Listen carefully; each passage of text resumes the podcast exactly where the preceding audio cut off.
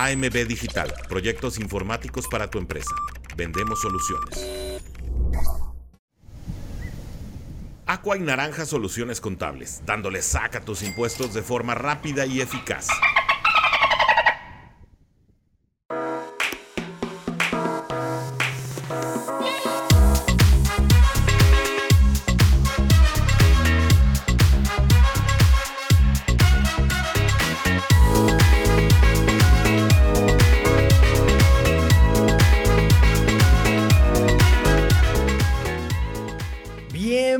Amigos, ¿cómo están? Un programa más de con el coach Carlos Rosado. ¿Cómo está, coach? Bienvenido. Hace tiempo que no nos vemos. Bien, bien. ¿Cómo andas, Tigrillo? ¿Andabas perdido? Andabas festejando porque están estos Dolphins jugando a muy buen nivel, aunque perdieron, ¿eh? Perdieron la semana pasada, pero andas, andas crecido, ¿eh? Con esta ofensiva de Mike McDaniel y, y la defensiva que está creciendo de los Dolphins. Andamos críticos, coach. Andamos críticos, no nos vayamos a adelantar. Sabe que usted, usted sabe que yo soy un eh, crítico muy rudo de Mike McDaniel y ya lo vamos a comentar más adelante. Mientras tanto, coach, cuéntenos en dónde está participando en este momento rápidamente para comenzar ya el programa del día de hoy, que va a ser un recap bien sabroso de mitad de temporada. Cuéntenos, coach, brevemente. Bueno, pues ya saben, estamos en Fox Sports, los partidos de los jueves, eh, jueves, domingo, doble partidos, este, el de las 12 y el de las 3 de la tarde, Fox Impacto NFL, los lunes también tenemos programa y bueno, así estamos ahí dándole al tema de la NFL, tenemos podcast eh, el lunes, este, otro podcast ahí con la gente de Fox, redactores, editores, los martes, el miércoles tengo un programa en TikTok y bueno, pues otra vez retomando estas charlas de NFL aquí con con el tigrillo, me da gusto. No, y también acá nos da mucho gusto porque ya pedían el programa, así que vamos a darle candela. Vamos, vamos, rápidamente a mencionar, coach, justamente el morbo, ¿no? Vamos a tratar un tema, vamos a debatir muy bonito, pero vamos a eh, hacer el contraste entre cómo empezó la temporada y cómo se está desarrollando. Estamos justamente a la mitad de la temporada. Vamos a comenzar la semana 10. Bueno, ya comenzó la semana 10 con los jueves por la noche, pero justamente nos da pie a eh, hacernos estas preguntas, replantear incluso algunas hipótesis que teníamos nosotros eh, empezando la temporada. Vamos a empezar con los MVPs, así, semana 1, semana 2, y la carrera por el MVP estaba eh, con Patrick Mahomes, Tua Tagovailoa, Jalen Hurts, ¿no? Y actualmente cómo han cambiado. Incluso hubo una semana en la que se asomaba Josh Allen en la carrera de MVP. ¿Cómo se enfrentan ahora? ¿Cómo están las apuestas el día de hoy? Pues resulta que el favorito, nadie lo va a creer. Todo el mundo, bueno, mucha gente ya le había perdido la fe. Usted nos dará su punto de vista, pero número uno, Lamar Jackson. Número dos, Jalen Hurts se mantiene. Número tres, Patrick Mahomes, difícil descartarlo. Tua Tagovailoa, que estaba en primeros lugares, baja hasta el cuarto lugar. Número cinco, Joe Burrow, y es complicado al no ser coreback, pero eh, número seis, Christian McCaffrey. ¿Qué ha cambiado, coach? Eh, ¿Quién será el favorito eh, en la semana 17 para ser MVP? ¿Cómo ve usted este cambio y el caballo negro en este momento que es este Lamar Jackson? Oh, te voy a dar dos, ¿no? O sea, aquí el MVP de la mitad de la temporada es Lamar Jackson. O sea, creo que no hay duda de lo que ha hecho con el equipo de los Ravens. Es difícil que se lo den también un ofensivo, ¿no? Porque podría estar ahí AJ Brown, que temporadón ha tenido, Tyreek Hill, lo que significa para esta ofensiva de, Miami. Christian McCaffrey constantemente anotando, pero sabemos que a los corebacks no se les da. Y me parece que, Lamar Jackson es el que mejor fútbol está jugando de todos los corebacks, ¿no? Arriba de Patrick Mahomes, Mahomes todavía jugando a gran nivel, aunque la ofensiva no logra carburar de manera eficiente, pero Mahomes ha hecho un gran trabajo, Josh Allen también, y para mí, de lo que hemos visto al principio de la temporada, a la mitad de la temporada, me parece que Lamar Jackson ha hecho un gran trabajo corriendo el balón, lanzando el porcentaje de pases completos arriba del 70%, ha generado jugadas explosivas, un coreback que se le criticaba por no ir vertical, ha logrado encontrar a sus receptores, la manera de distribuir el juego, no solamente Mark Andrews, han aparecido Rashad Bateman, Say Flowers, Odell Beckham, así que distribuyendo el juego con diferentes armas a la ofensiva y me parece que Lamar Jackson por, la, por el gran inicio de temporada hasta ahorita para mí es el más firme en cuestión de, MVP. Por otro lado, tenemos al caballito negro, ¿no? Y, y no hay que descartar a Joe Burrow a partir de que ya estuvo sano después de la semana 5, lo que está haciendo Joe Burrow, ¿no? Con esta ofensiva, convirtiendo en tercera oportunidad, generando jugadas explosivas, otro de los quarterbacks que está distribuyendo el juego con diferentes armas, ya no solamente Jamar Chase el que aparece en este equipo de Cincinnati, sino aparece T. Higgins, que no jugará esta semana, pero las alas cerradas también, Irv Smith apareció la semana pasada dos pases de anotación con alas cerradas, eh, con Sample y con Irv Smith, o sea que distribuyendo el juego, haciendo jugadas grandes. El juego de San Francisco fue eh, gracias también a lo que hizo Joe Burrow en esta ofensiva, convertido en tercera oportunidad y largo, tomando buenas decisiones y, ojo con él, ¿eh? si, si sigue jugando así y cierra así la campaña, Joe Burrow puede ser el MVP de la, de la temporada. ¿Qué tanto nos afectó la lesión? ¿Qué tanto le va a afectar justamente ese comienzo tan difícil a, a Bengals? ¿Le va a dar para postemporada, coach? A los Bengals, sí.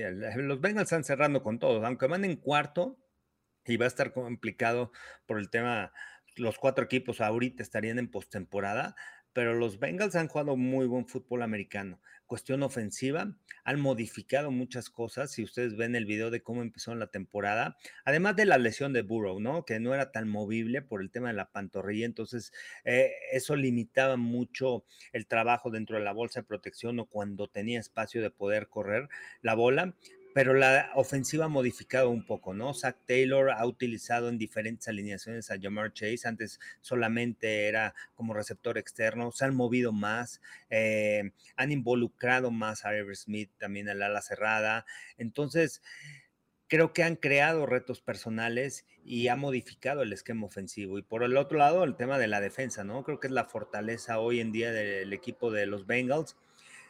Ya habíamos platicado desde el año pasado eh, una de la, uno de los coaches más importantes en el equipo es Luan Arumo y el coordinador defensivo. Y el coordinador defensivo hizo un gran trabajo otra vez en el cuarto cuarto, en el momento clutch. El equipo de los Bengals logra robar algún balón, jugar fútbol americano complementario y eso le ha permitido los triunfos. Así que cuidado con esos Bengals, para mí sí les puede dar y es un equipo que hay que tenerle miedo, ¿no? O sea, por cómo está cerrando la temporada.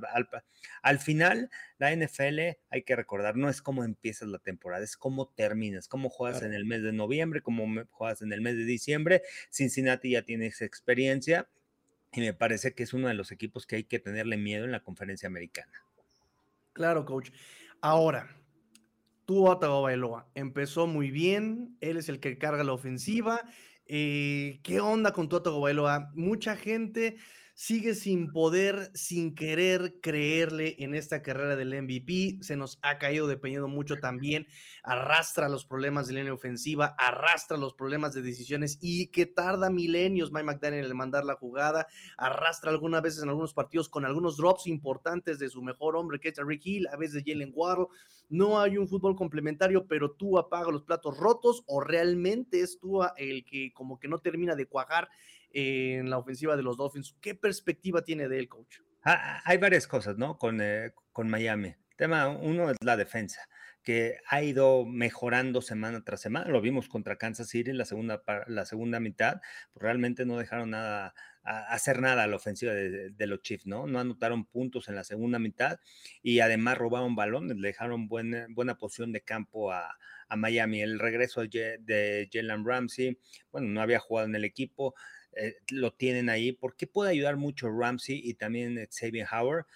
Vic Fangio es un coordinador defensivo agresivo, un coordinador ofensivo que le gusta disparar, que le gusta bajar a los linebackers, que le gusta bajar, perdón, al, safety a la altura de los linebackers. ¿Y qué, ¿Y qué te permite esto? Que puedas confiar en que tus corners, como Ramsey y como Howard, te puedan jugar cobertura personal y con la presión de un hombre extra, con el disparo, con presión de cinco o seis hombres a la defensiva, tienes esa confianza. No, no requieres de la ayuda del safety sobre Ramsey o, sobre Howard. Entonces, eso puede ejercer presiones sobre el coreback. A lo mejor no capturas, pero sí la presión para provocar un balón suelto. La defensiva ha mejorado mucho. Por otro lado, la línea ofensiva fatal. Y, y, es un problema que venían cargando desde que empezó la temporada.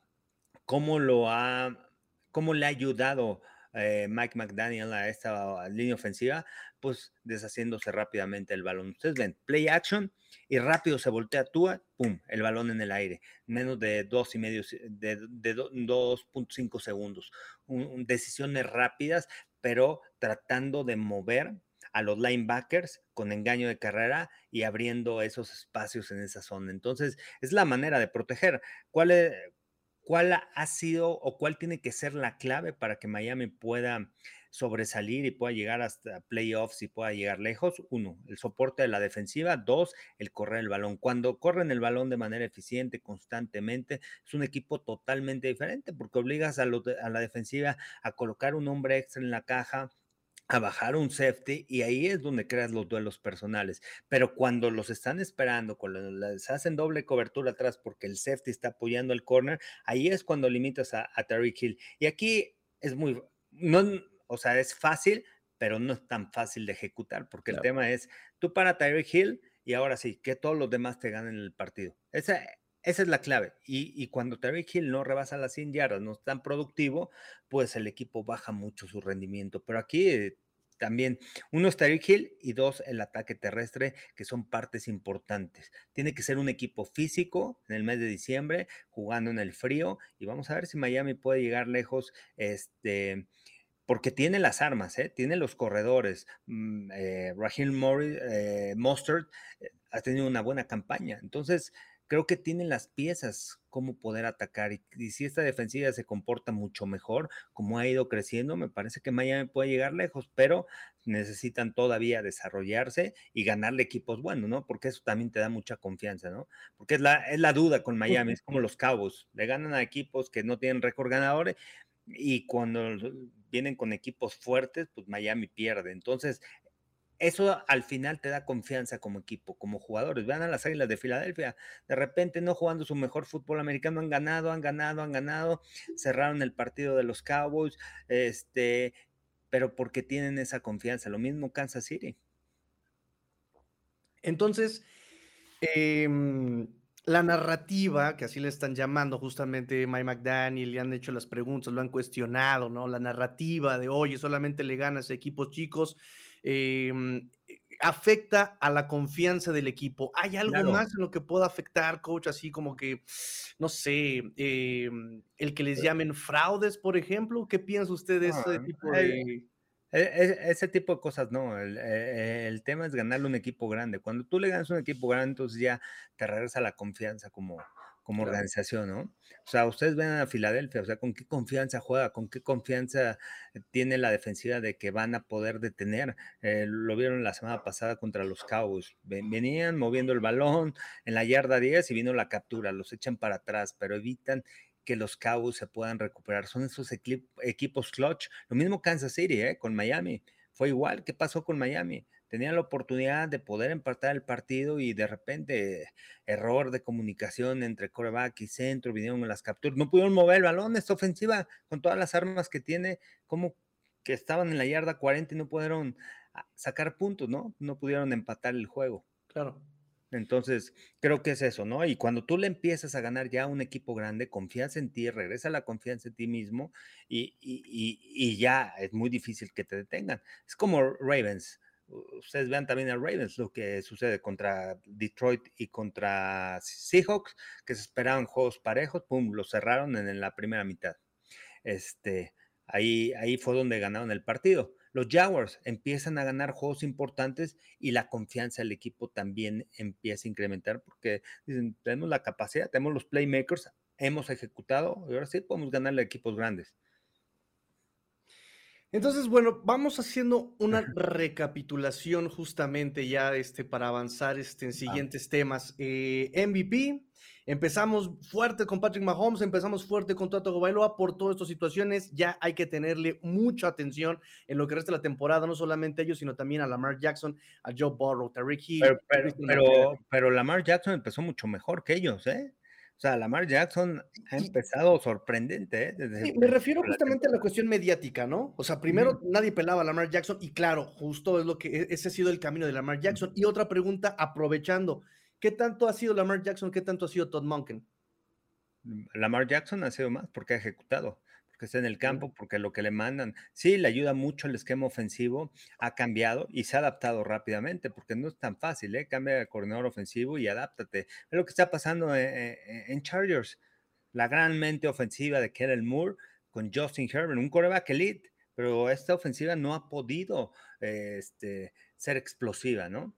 Y aquí, bueno, creo que los dos, ¿eh? Monken hace un buen trabajo, pero Lamar Jackson realmente eh, ha mejorado muchísimo, se ha mantenido en la bolsa de protección, ha tomado buenas decisiones, no siempre se quiere correr la bola, ha encontrado este, a sus receptores en pases de 20 o más yardas, entonces hay buena ejecución y ve, el porcentaje de pases completo, ¿no? Y también soportó por un tema terrestre que ha, que ha ayudado mucho a Baltimore. Y también las lesiones, ¿no? Vinieron lesiones de Baltimore, bajó un poco el equipo, pero cuando ya está la línea ofensiva sana, este equipo eh, es difícil de, poderlo detener, ¿no? Por todas las armas que tienen, más cuando tu coreback tiene esas habilidades para correr. Y la defensiva también está jugando a un nivel extraordinario que en donde están sanos y estos dos linebackers centrales, Rocon Smith y Patrick Quinn, realmente es de lo mejor, ¿no? Gran temporada que han tenido y, han ayudado mucho a la velocidad de la defensiva.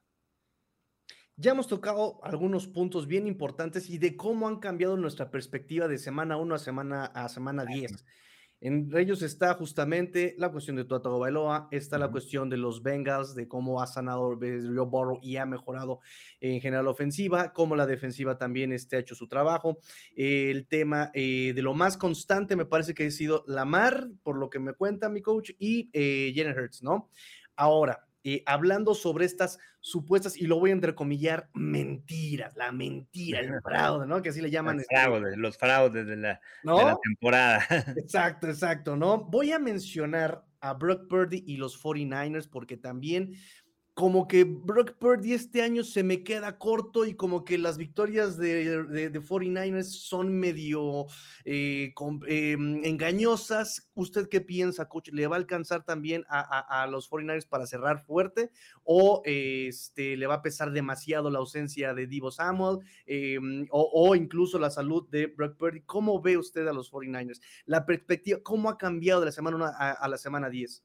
Bueno, al final Brock Purdy es, no, es novato, ¿no? Es joven, ya todos lo ponían, oye, fue seleccionado último en el draft, este, y de repente tuvo buenos partidos en San Francisco, se adaptó al esquema de Kyle Shanahan, obviamente los coordinadores lo empiezan a reconocer, ¿no? Pero ha tenido buenos juegos, o sea, el problema es que no ha cerrado en el cuarto cuarto y ahí han venido las intercepciones, pero ustedes ven eh, las yardas por intento, es de los que mejor o de los que más yardas por intento tienen, o sea, en cuestión de pases largos, ¿no? Son, creo que promedio arriba de 8 yardas por intento. Este porcentaje de pases completos, bueno, han venido equivocaciones, sí, pero es lo normal de un joven, ¿no? Creo que va a mejorar esta ofensiva. Eh, el regreso de Divo Samuel va a ayudar mucho, ya juegan contra los Jaguars este fin de semana y eso va a ayudar mucho al, al tema ofensivo, pero San Francisco se va a enderezar. El tema aquí también es que la defensiva no había parado. O sea, jugaron contra PJ Walker y a Mari Cooper como receptor les hizo más de 100 yardas. Los Browns les ganaron el partido y falló este Moody. ¿Qué tenía que hacer Purdy? Mover el balón, acercar al pateador, lo hicieron, lo hizo pero al final los equipos especiales fallaron. Contra los Bengals en casa, al final en el cuarto cuarto le interceptan, pero la, la, defensiva permitió más de 300 yardas para Joe Burrow. ¿En qué momento la defensiva también apoyó, complementó esta ofensiva? Va a crecer, ¿eh? Hay que ajustar algunas cosas. También tiene un coordinador defensivo. Me parece que Steve Wilkes ahora va a bajar al terreno de juego ya a mandar las jugadas para tener esa, para tener esa conexión con la defensiva, porque me parece que es lo que le faltaba también a los 49ers. Estaba mandando dando desde el palco. Y de Miko Ryan lo, recordamos, ¿no? Cuando él estaba como corredor defensivo, igual a Robert Salah, estaban abajo en el campo por esa conexión que tienes con los jugadores, esa sensibilidad, esa comunicación que está pasando. Y creo que San Francisco va a crecer. Es un equipo contendiente, más la, la, nacional no está tan fuerte, no hay tantos equipos y, San Francisco se puede llevarlo a oeste y va a crecer. ¿eh? Este juego contra Jaguars, aunque muchos quieren apostarle a los Jaguars, Jaguars favoritos y todo, San Francisco puede levantar después de este bajón que dio. Digo, tres derrotas consecutivas, también un buen equipo se tiene que levantar de tres derrotas consecutivas, ¿no? Ok, este, mm, sí, e, e, todo esto lo estoy diciendo para un poquito dilucidar eso de que la mentira y el fraude no va por ahí tanto, ¿eh? O sea, justamente estamos exagerando. No, pero sí para, la gente, ¿no? O sea, que diga, a ver, o también que la gente que opina, ¿no? Claro. Al final de cuentas, bueno, este, creo que yo, yo pienso, por el tema de San Francisco, por el tema de cocheo, por el tema de jugadores que tiene, o sea, tiene jugadores que, que, que han estado en postemporada y, y, tú ves en todas las áreas, tienen del top 5 jugadores, ¿no? Línea ofensiva, Trent Williams, y también que ha estado lastimado.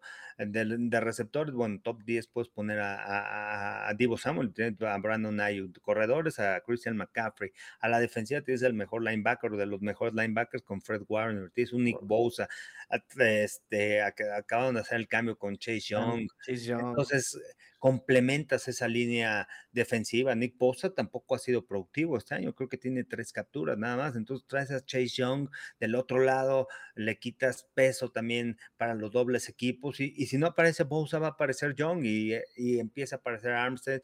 Harweb tiene que aparecer en el centro del campo, atrás tiene su fanga. Entonces, creo que, creo que el, el talento lo tiene San Francisco. Correcto, así que no se desesperen. No se desesperen. Bien, lo dice el coach Rosado. Esto es, este, este tipo de debates es buenísimo porque no, es como esas preguntas de regalo de los profesores. No hay respuesta incorrecta. Es bueno, es sano en todas las perspectivas. Recuerden que datos que uno se eh, guarda para uno se estancan, se pudren, pero datos que se comparten, observaciones que se comparten, generan conocimiento, ¿no? Así que les invitamos a que dejen sus comentarios, dejen su like también, por favor, este, si les gusta el programa, Cuéntenos qué es lo que les gusta más, qué es lo que les gustaría ver. Eso cuéntenlo, cuéntenlo por favor. Y recuerden, para apoyar el canal, dejen su like, like, like, like, like, like, like, like, dejen su like y su comentario para ver que este, cómo podemos mejorar este programa. Coach, la siguiente mentira, entre comillas, los Buffalo Bills, coach. Empezamos viendo los Buffalo Bills y casi, casi había gente que les decía, ya denles en Vince Lombardia a los Buffalo Bills, no pueden quedarse, se les está cerrando la ventana, este es el momento para llevarse su supertazón. ¿Y qué vemos? Lesiones, otra vez, un Josh Allen que había empezado el año muy bien, dejando de cometer errores, dejando de entregar la pelota después de Jets, parecía que había aprendido, vuelven los vicios, no solamente Josh Allen, vuelven los vicios del coordinador este, ofensivo y eh, la defensa, que era algo que los dejaba muy competitivos, ya también por tantas lesiones se van perdiendo, se van diluyendo en la liga. La mentira Buffalo Bills, coach, ¿qué va a pasar con esos Bills? Bueno, el tema de los Bills, eh, ya lo dijiste, ¿no? Las lesiones a la defensiva, principalmente este, la línea defensiva para lograr cerrar los huecos, detener la carrera con Daquan Jones, linebacker, ¿no? La baja más importante para mí de, los Bills es la de Matt Milano, ¿no? El linebacker central. Perdió a Tremaine Edmonds, tiene a este, ah, el, bueno, el otro linebacker está jugando, está jugando bien. Eh, Terrell, Bernard, está jugando bien, pero era el complemento. Ya habían tenido buena conexión entre él y Matt Milano. Matt Milano, este, sólido en esta defensiva y, bueno, creo que las lesiones han afectado al equipo de, los Bills en ese, en ese aspecto. También creo que no tiene una buena línea ofensiva, grande, una línea ofensiva en la que puedas confiar. Y no hay tanta profundidad en ese aspecto. Y bueno, Josh Allen ha jugado buen, buen fútbol americano por el tema de los intercambios de balón, entonces eso lastima mucho y eso es algo que no ha podido mejorar. Lo hizo cuando estuvo Brian Dable como coordinador ofensivo, ahora con Ken Dorsey, le ha costado trabajo, este, otra vez en momentos importantes viene el pase interceptado, pérdida de balón contra el equipo de los Bengals con el tema de Kincaid, ahí viene el, fumble y bueno, gana el momento, ¿no? La defensiva de, de Cincinnati, entonces me parece que van a sufrir, ¿no? Los Bills de Buffalo, después de que este, yo pensé que podía ser también su año, si se mantenían sanos, sin embargo, las lesiones creo que aquí para ellos este, está afectando mucho. Correcto. Este, ¿cree que le alcance? Veo, la división, aquí una pregunta jocosa es este, la liderato está entre, entre los Dolphins y los Buffalo Bills, se va a decir todo tal probablemente en último partido, este, pero usted, así, visión de semana 10, el primer lugar de la, de la división este de la americana, Dolphins o Bills. No, yo creo que los Dolphins ¿eh? van a levantar, aunque perdieron con los Bills en temporada regular, parece que, los Dolphins se pueden llevar esa división. Y, de aquí nada más va a pasar uno, ¿no? O sea, hoy, si termina la temporada, la norte pasan los cuatro, entonces mm, los comodines van a venir del norte, de la americana. Todos los demás, Houston me gusta mucho, está cerrando bien, pero no sé si les alcance. Y, quizá los Jaguars se llevan esa división. En el oeste, eh, Kansas City no veo, los Raiders pueden levantar y todo, pero Kansas City va, va, a quedar. Y, este, y en la este, eh, entre Miami y, y, Buffalo, yo creo que Miami se lleva esa división. Creo que los Jets están arriba, ¿no? De los Bills todavía. Le confirmo esa información en este momento. Vámonos aquí a Pero bueno, no hay que confiar tanto en los Jets. ¿no?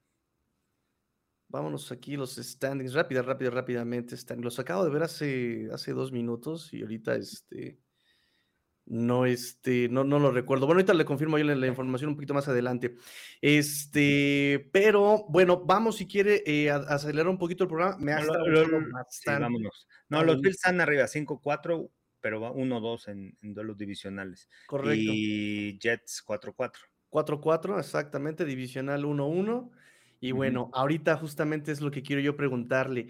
Los Jets, ¿hasta dónde les va a alcanzar estos Jets? Sin Rogers no hay paraíso, coach. Cuartos en la FCS, ¿se acuerdan que decían que iban a quedar cuarto lugar los Jets? Y los Patriotas le dijeron, no, espérenme tantito, yo quiero quedar en último lugar, ¿no? ¿Qué onda con los Jets, coach? Se han peleado ahí, han estado peleando con su defensa. Este, Zach Wilson no ha entregado el balón, pero también jugando con mucho miedo, sus pasos muy cortos, mantiene el balón mucho tiempo en la bolsa, de ahí vienen las capturas. La línea ofensiva es fatal, ¿no? También, quién sabe si, si con Aaron Rodgers eh, este equipo pudiera estar como líder, ¿no? De la este. Por el tema de la línea ofensiva, realmente no hay protección, no hay tiempo. Este, sí, quizá el mismo récord o quizá un ganado más, dos ganados más con Aaron Rodgers, pero el tema de la línea ofensiva sí es preocupante por parte de los Jets, ¿no? O sea, tuvieron que hacer diferentes contrataciones porque pues se les empezaron a lastimar varios jugadores. Entonces creo que los Jets no, no, no van a estar en postemporada. ¿Cómo cambian las cosas, coach? Eh, primero, primero decían que Jets iba a ser ese equipo, eh, también que iba a pelear la división. Muchos pensaban que le iban a pelear la división a los Bills o incluso a Miami.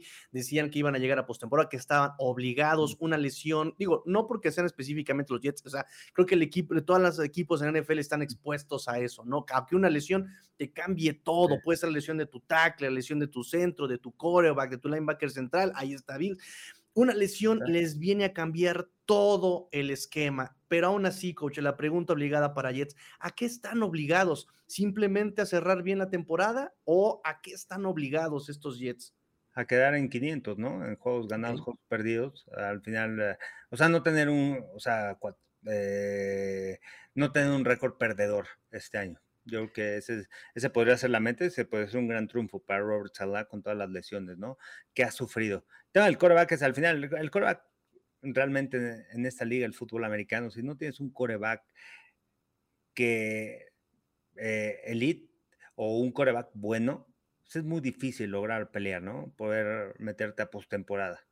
O sea, realmente necesitas un buen soporte de la defensiva, necesitas tener una defensiva que te robe balones semana tras semana, que anote puntos, equipos especiales y este, pero pues los equipos empiezan a saber, ¿no? Cómo poder detener al rival. Entonces, eh, eh, el tema de Jets, pues, pues sí, lamentable el tema de Rogers, no sé hasta dónde les hubiera dado con Rogers y, porque también hay carencias, ¿no? En el tema de la línea ofensiva pero sí, sí mucho mejor. O sea, por lo menos te preocuparías, por lo menos como defensiva te preocuparías. Aquí, ¿cuál es la preocupación? Es de tener a Bruce Hall, de tener a Garrett Wilson, solamente, nada más.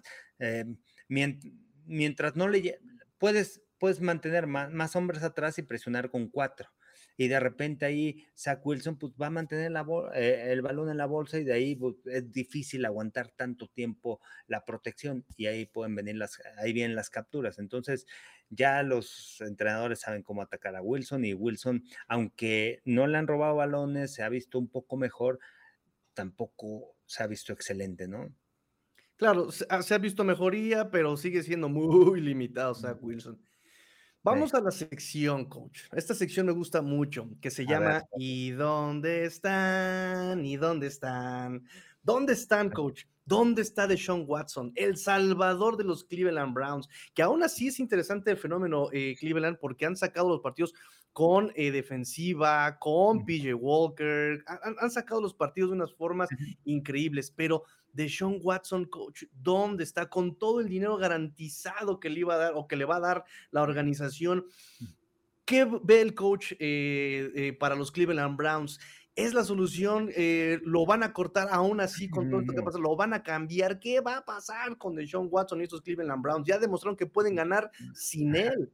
Bueno, tiene dinero garantizado, ¿eh? Ojo, aquí este, los que saldrán perdiendo son los Browns. ¿Y cómo han perdido, no? Porque también creo que los Browns cambiaron con los Texans esa ronda y al final los Texans escogen a, a Deshaun Watson en ese cambio que hacen en lugar de que los Browns eh, lograran tener a, a, Deshaun y de repente regresa a Cleveland, pero ahora con más dinero, ¿no? Ya como veterano, ya este, y además con una suspensión, ¿no? El año pasado fue suspendido los primeros partidos.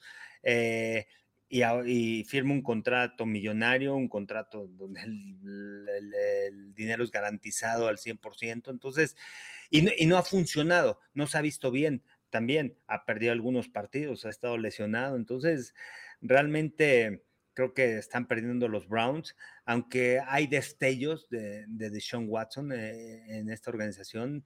De repente la semana pasada, pues dos, tres pases buenos que logra conectar, largos con Amari Cooper, pero realmente sus decisiones de repente muy tardadas, de repente se desespera y, y, no se deshace rápidamente el balón. Entonces, ha quedado de ver, ¿eh? Deshaun Watson no sé dónde está y, por el dineral que le pagaron, pues realmente están saliendo e, El único que está saliendo ganando aquí es el, el que sale ganando aquí es este Watson. Claro, claro, él va a cobrar, su cheque ya está firmado. Em, la pregunta, y, un poquito más bien como la causalidad de esto, muchos de, aseguraban que Deshaun Watson podría regresar a su forma, eh, como cuando aquella postemporada que jugó con Houston, que se vio superheroico. Yo normalmente les digo que es complicado y usted aquí me podrá dar una perspectiva un poquito más amplia sobre el, eh, eh, lo que le llaman perder juego o agarrar juego, agarrar campo, agarrar cancha. Estos jugadores, usted igual me lo podrá confirmar, repiten esto una y otra vez desde que tienen cinco años, ¿no? Tienen la pelota en las manos desde que tienen, desde que están en Peewits, en Rabbits. Su cerebro está acostumbrado a trabajar este fútbol, a tener la proporción del campo. Su, cerebro está acostumbrado a trabajar eh, en fútbol rápidamente, tomar decisiones rápidas, tra, tra, tra, tra, tra, tra, todo el tiempo.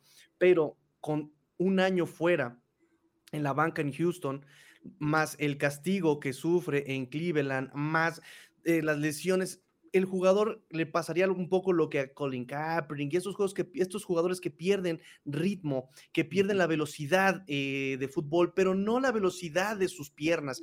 Eh, puede seguir corriendo 22 millas por hora, puede correr esas millas eh, que, acostumbraban, pero esta velocidad de proceso de juego la pierden. ¿Será eso lo que le pasó a, a este de Sean Watson, coach, o es algo más? No, y además de eso, o sea, de todo el tiempo que perdió, el adaptarse, regresa, se lastima, no ha estado en el terreno de juego, regresa otra vez a jugar, nuevo esquema ofensivo. Entonces hay varias cosas, ¿no? Varios factores también que afectan ese sistema ofensivo de Kevin Stefanski está bajado en el tema terrestre. Ustedes saben que, que, a Kevin Stefanski le gusta correr, ¿no? Correr el balón y de ahí este, lanzar con jugadas de engaño, con jugadas de play action, con bootlegs y todo eso.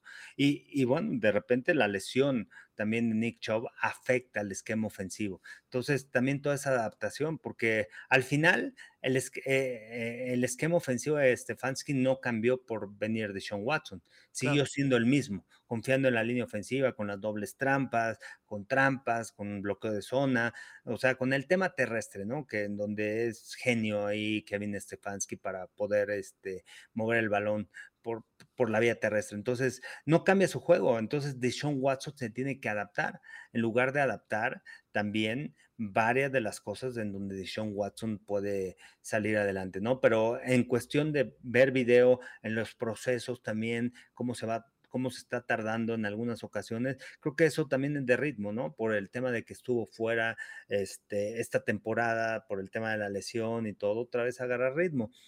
Ojo, Browns puede estar en postemporada y al final, bueno, se nos va a olvidar lo de Sean Watson, ¿no? Pero vamos a ver si logra crecer al final de la temporada, porque tiene una defensiva sólida, una defensiva que, los puede llevar a, playoffs, una defensiva que te puede soportar.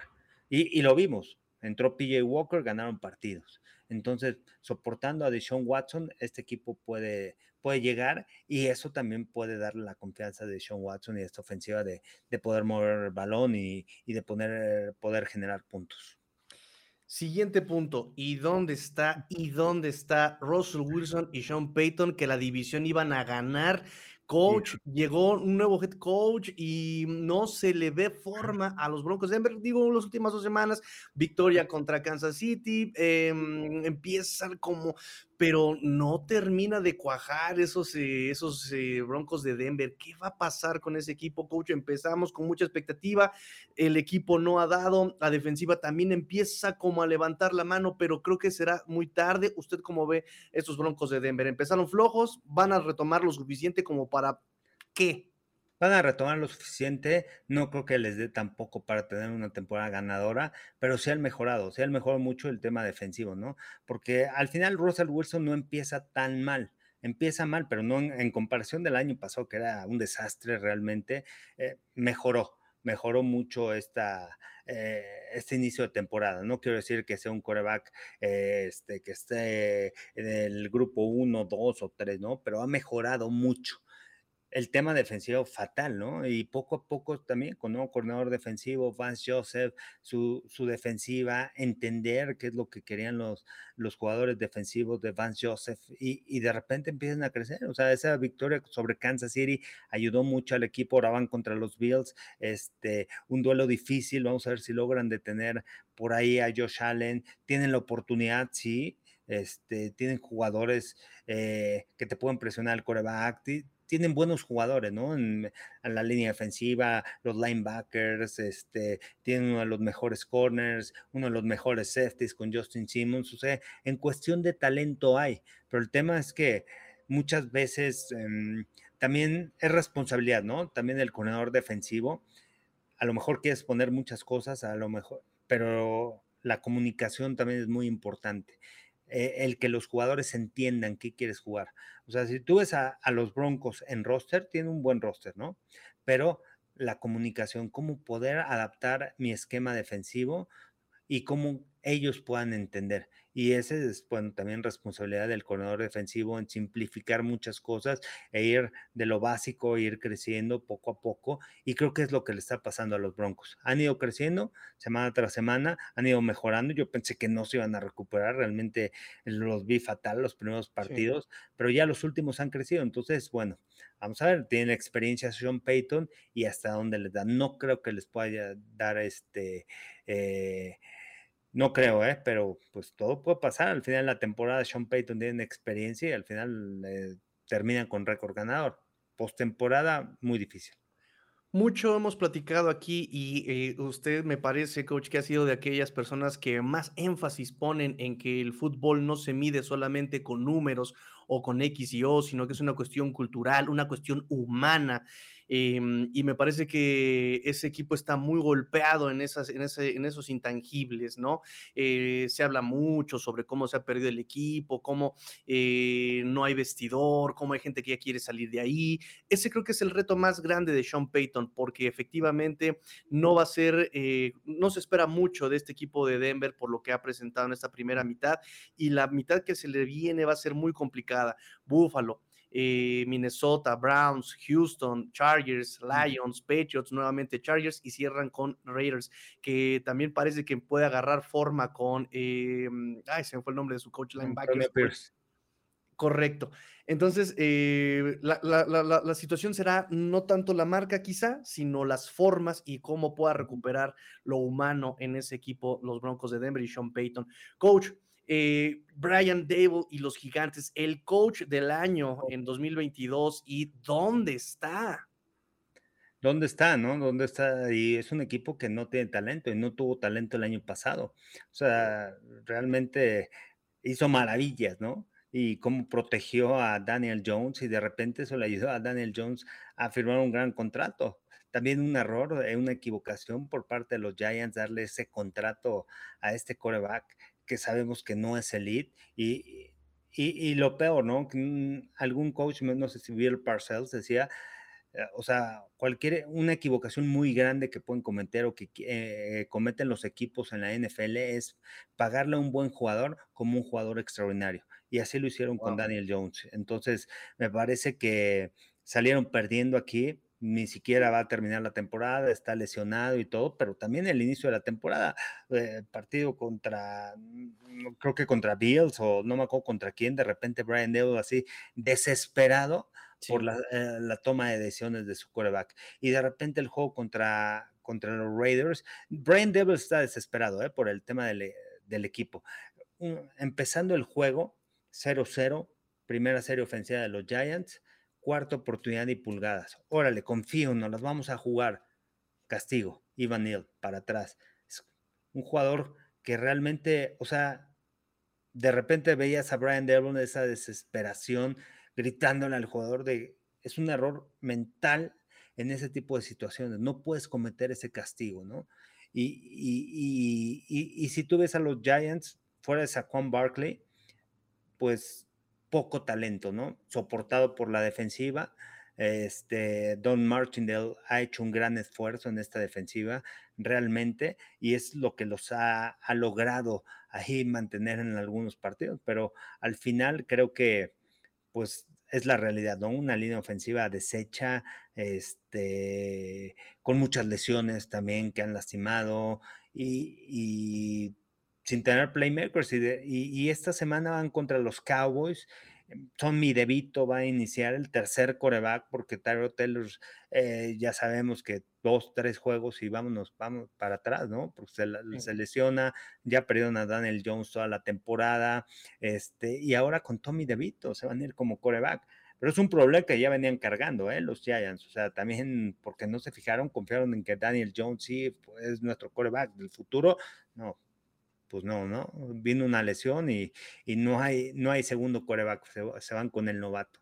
Entonces, este problema, ¿no? Con el tema de Brian Dable y las críticas van a venir fuertes. Un equipo que ahora se enfrenta por segunda vez contra los vaqueros y ahora en casa de Dallas, ¿no? O sea, Dallas jugando este, en el ATT es otro equipo, es otro de esos equipos que en casa es difícil vencerlos. Entonces, duelo divisional y dónde está Brian Devil y dónde está eh, el talento ¿no? de este equipo. Correcto, coach. Hizo un resumen perfecto. Yo no tengo nada más que agregar, simplemente que por ahí estaba perdido también Darren Waller, que también está lesionado. Este, pero sí. Pero, pero aparte, aparte de ese tipo de decisiones, ¿no? O sea, uno, Daniel Jones, lo, eh, le pagas más de 35, 40 millones de dólares. Y después traes a Darren Waller pero Waller trae esa lesión ya de años. O sea, ¿fue productivo en Raiders? No, pero ya sabías. Entonces, ¿para qué haces ese tipo de cambios con jugadores que no van a estar en el terreno de juego? claro, claro, claro, claro. Son decisiones que a veces sí, eh, este jugador fue muy bueno, tiene grandes habilidades, sí, pero no está en el campo, no es durable. Entonces, ese tipo de jugadores no me sirven. Claro, eso es una crítica que se hace muchas veces, coach, lo sabe usted, lo sabemos nosotros, ¿por qué ellos no lo ven? Y es una situación que hemos eh, mencionado mucho de este lado en Let's Go Dolphins, ¿no? Ese tipo de decisiones donde un jugador que tiene una historia de lesiones tristemente no va a mejorar esa salud, el tiempo no pasa en vano y es muy complicado, realmente son pocos, muy pocos los jugadores que empiezan este, teniendo menos lesiones de, un año anterior, ¿no? Realmente son pocos los casos y sobre todo em, cuando necesitas rodear a tu coreback que no es tan talentoso de talento y, lo expones a este tipo de ausencias, ¿no? Entonces, decisiones que por supuesto tienen un, eh, un precio, ¿no? Tienen un costo y ahí están pagando las decisiones los gigantes de Nueva York. Ahora, eh, hemos visto un equipo muy indisciplinado, es un, es un tema de cocheo, eh, me parece que también en esa parte el coach del año se ha quedado corto, ¿no? la indisciplina, el que su equipo no esté sincronizado, muchas situaciones son las que estamos viendo con estos gigantes de Nueva York y pues, como dice, todavía se la van a ver un poquito complicada, enfrentan a Washington, a Patriotas, Packers, Santos, Águilas. Eh, Rams y vuelven eh, a, jugar eh, contra Filadelfia. Y la verdad es que, mm, aunque son equipos que no pintan para ser líderes de división, pues sí, son aún así para, para el nivel que ha mostrado Gigantes, van a ser partidos complicados. Sí, sí, claro. y bueno, también parte de todo esto, o sea, es el tema de desarrollo de jugadores, ¿eh? También hay equipos en donde pues vienen las lesiones y cómo voy a desarrollar a mis jugadores, cómo los voy a preparar, cómo voy a trabajar en, los fundamentos. Y bueno, pasa, es muy rápido, ¿no? También lo que sucede en la NFL, por eso es importante el tema de estar desarrollando, tener ese tipo de, de entrenadores, ¿no? De los asistentes, los coaches de posición, poder desarrollar esos jugadores que vienen atrás, jóvenes, porque en cualquier momento, tras una lesión, se les da la oportunidad y tienen que responder. ¿Y, qué sucede? No están listos y vienen los castigos, vienen las equivocaciones, viene el que los jugadores están pensando en mil cosas, eh, necesitas a veces simplificar muchas de, de tus cosas. Juego contra los Jets, también los Giants, sabiendo que Graham ganó, estaba lesionado, bueno, pues pusieron este, el partido en su pierna y falló un gol de campo, ¿no? Que, y le dio la oportunidad a los Jets de venir de atrás y, que fue el empate, ¿no? Y de ahí se fue a tiempo extra.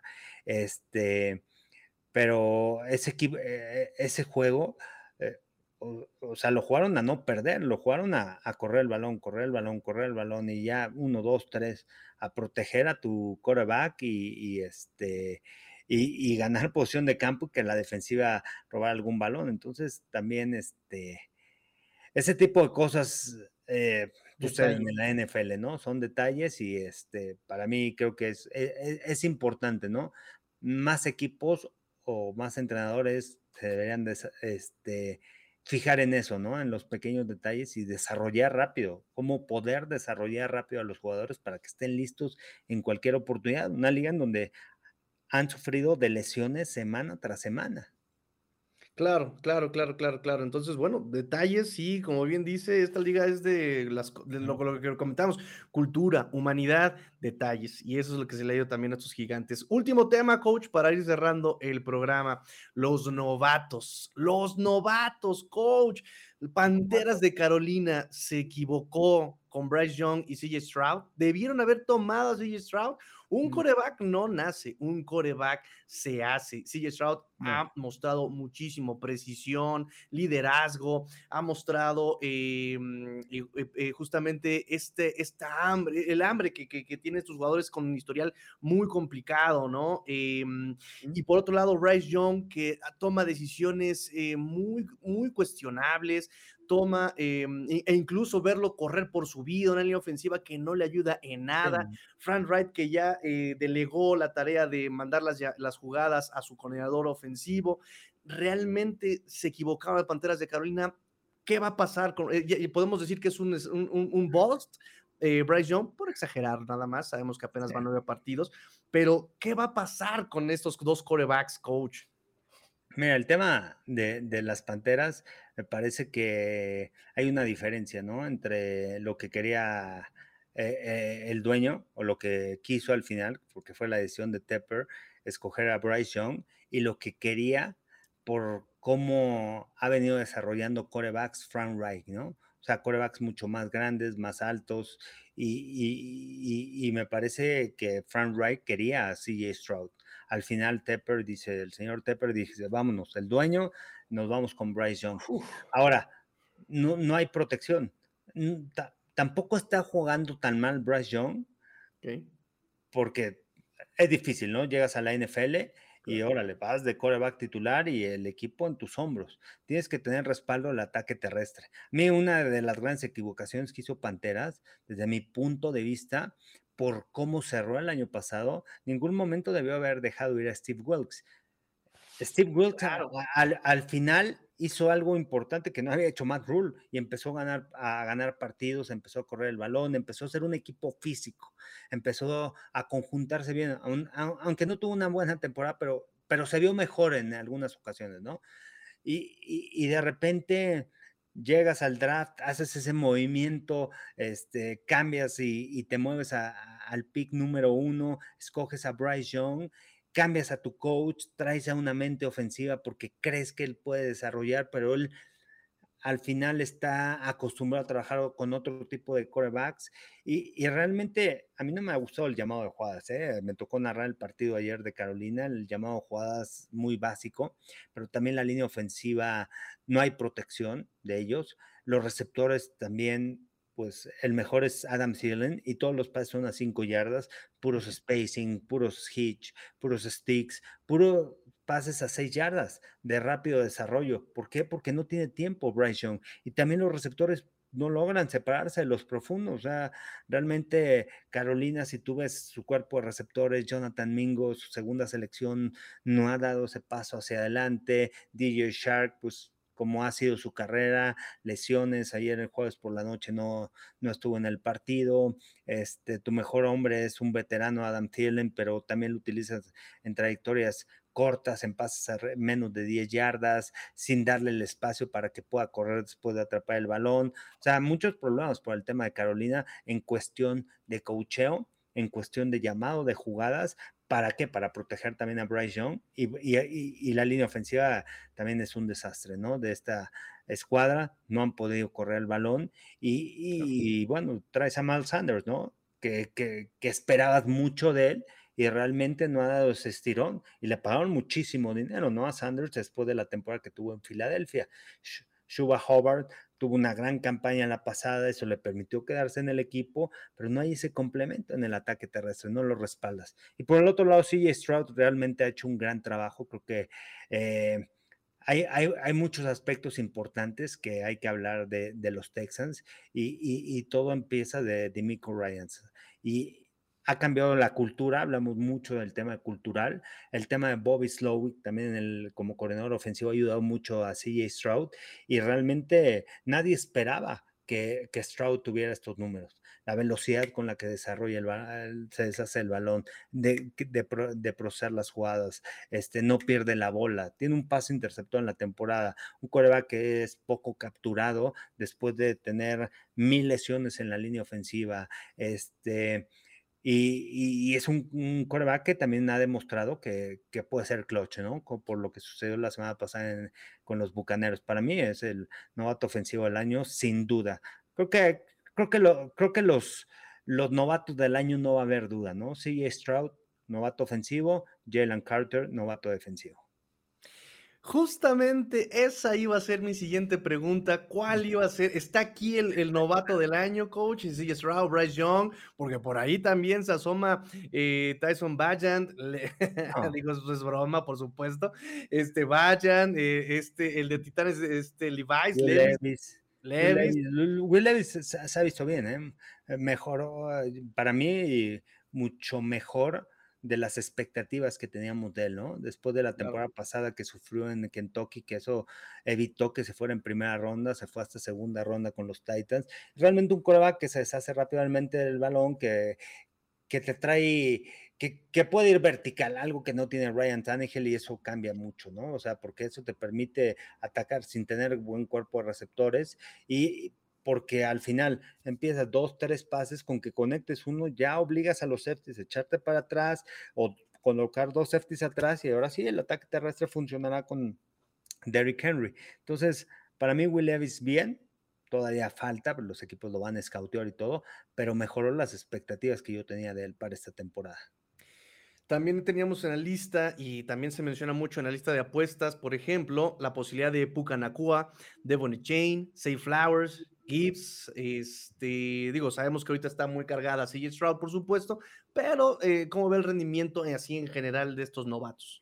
Me ha gustado Jamir Gibbs, ¿no? O sea, le han dado la oportunidad, este, ya regresa David Montgomery, entonces va a dividir el juego este, con Detroit, pero cuando estuvo fuera Montgomery apareció Jamir Gibbs, entonces otro de los corredores también que, que han destacado, que se les criticó, ¿no? A Detroit porque se fueron en primera ronda por un corredor y bueno, ahí está este hombre, ¿no? O sea, haciendo un buen trabajo. Me ha gustado Tank Dale, Pucanacua, ah, bien, empezó fuerte, este, pero ahora con la lesión de Matthew Stafford, a ver si juega esta semana y bueno, pues cambia totalmente, ¿no? Acaban de contratar a Carson Wentz como coreback, entonces ya te imaginarás todos los problemas que tiene Sean McVay. Realmente ha hecho un buen trabajo, pero pues realmente no hay profundidad en, este, en esta organización. Este, pero yo, mm, para mí creo que no hay duda, ¿no? Me parece que CJ Stroud se puede llevar el, el, ofensivo del año si continúa así, si cierra así la temporada, que creo que así lo va a hacer, ¿eh? Porque si tú ves a, Stroud jugando, o sea, parece que, que ve las cosas en cámara lenta, o sea, que no pasa todo muy rápido y que se desespera y que ya no confía en la línea, que es algo que también le pasa a Bryce Young después de que lo han golpeado tanto a lo largo de la temporada, de repente ya el quarterback, hay veces que hasta se ve mal él, porque ya siente la presión y pum, se deshace el balón. A lo mejor buena protección de la línea ofensiva, pero si te están pegando constantemente, ya no confías en la línea, ya no confías en los tackles y lo que quieres es rápido tomar decisión y vámonos, lanzar el balón, ¿no? Entonces, eso también ha afectado a Bryce Young. A, a mí es, un coreback que salió de cinco estrellas, un coreback que ganó el Heisman, un, un, coreback eh, eh, en tema de toma de decisiones inteligente, que entiende el juego y todo, pero al final me parece que la confianza, para mí jugar con confianza y jugar sin confianza, como lo está haciendo Bryce Young, pues baja mucho tu rendimiento. Me da mucho gusto. Eh, y, le voy, me voy a echar muchas porras aquí, coach, porque justamente me acaba de sacar el comentario de la cabeza y me echo porras porque siento que ya empiezo a hacer mejor análisis, porque eso es justamente lo que iba yo a comentar la confianza importa mucho y Bryce Young viene de Alabama, un equipo con mucho talento, llega aquí a Panteras y su mejor receptor es Adam Thielen, pues sí, de, eso le, cuesta trabajo también este, eh, evaluar y jugar. Me gusta mucho de Bryce Young, algo que yo le elogié mucho en el momento de su draft, justamente el que no se ofusca, no tiene miedo, no se le ve una cara de asustado tipo Mac Jones, Daniel Jones, este, mm, Jared Goff cuando le empiezan a pegar, o sea, tiene una cara contemple, trata de buscar la solución, pero tiene muy poco tiempo para poder este, tomar decisiones, toma por eso malas decisiones, entrega la pelota, creo, creo que fueron tres intercepciones en el último partido de este pobre Bryce Young, entonces eh, como comentario final, si bien está jugando en este momento mejor eh, CJ Stroud, no se desesperen con Bryce Young. Es muy pronto para decir que es un boss. yo creo que todavía tiene un futuro prometedor, pero hay que rodearlo de talento, hay que ayudarle al muchacho, hay que desarrollarlo dale tiempo, dale confianza, eh, eh, no todo va a ser este año, dale un mejor play calling, ¿no? Me recuerda mucho lo que pasó con Tua y Justin Herbert, que en su primer año todo el mundo decía que, wow, Justin Herbert va a llegar a muchos supertazones, lleva ni siquiera una victoria, ni siquiera una victoria en playoffs. Y de Tua se decía lo mismo, que era un bostazo y tampoco ha ganado en playoffs, pero ya está rompiendo récords, ya se ponen en, la conversación Tua. El tema, de Trevor Lawrence, ¿no? También su primer año, nada, fatal, ¿no? Con Urban Meyer y de repente llega Doug Peterson y gran campaña y ahorita está colocado pues ahí, ¿no? Abajito de los Mahomes, de los Burrow, de los quizá Lamar Jackson, de Josh Allen, pero está peleando y, está subiendo escalones, está muy cerca de convertirse en ese grupo, ¿no? Elite, este, por el talento que tiene y por, pues todo, ¿no? O sea, él desde joven también, otro de los cinco estrellas y todo, pero le, le costó el cambio. Sí, sí, sí, claro, claro, claro, una mente ganadora que también eso importa mucho, la mentalidad, sí, Stroud tiene una gran mentalidad, ha pasado por muchas cosas en su vida, eh, Bryce Young también tiene una, una mentalidad este, interesante que le va a ayudar mucho. Pues coach, Terminamos, terminamos el programa, coach. Muchísimas gracias nuevamente por estar aquí compartiendo sus conocimientos de debate.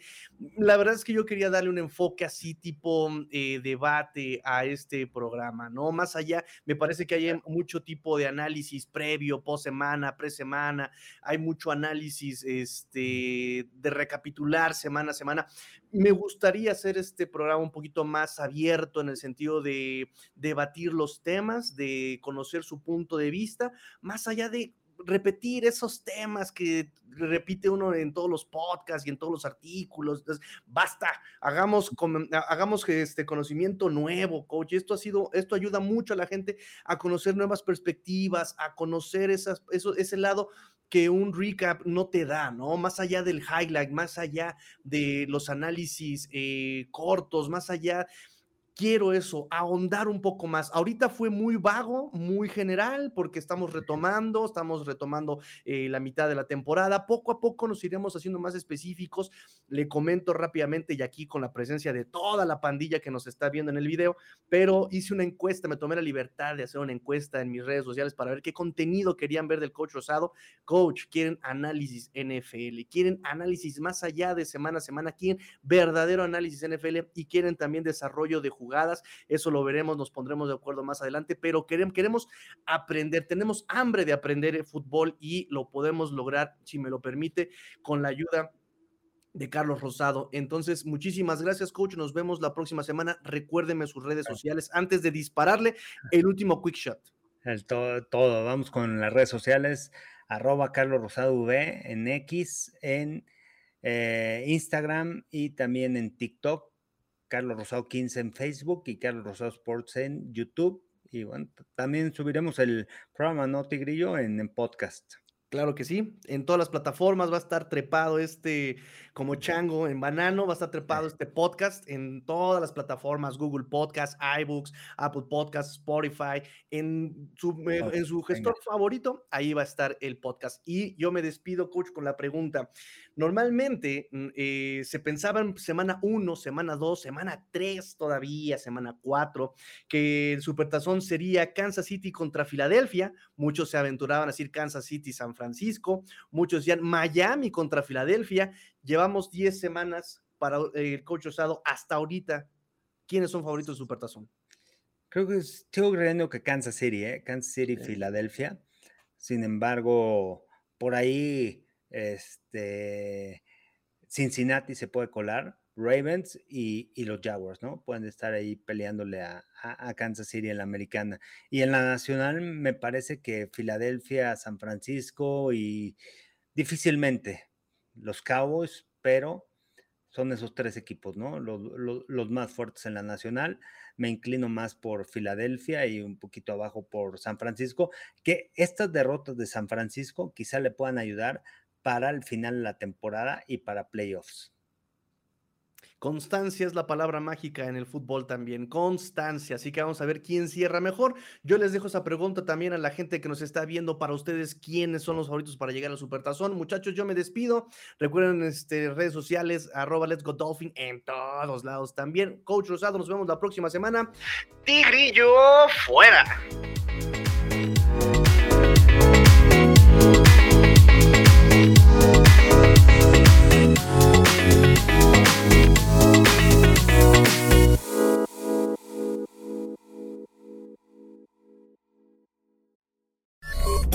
AMB Digital, proyectos informáticos para tu empresa. Vendemos soluciones. Aqua y Naranja Soluciones Contables, dándole saca a tus impuestos de forma rápida y eficaz.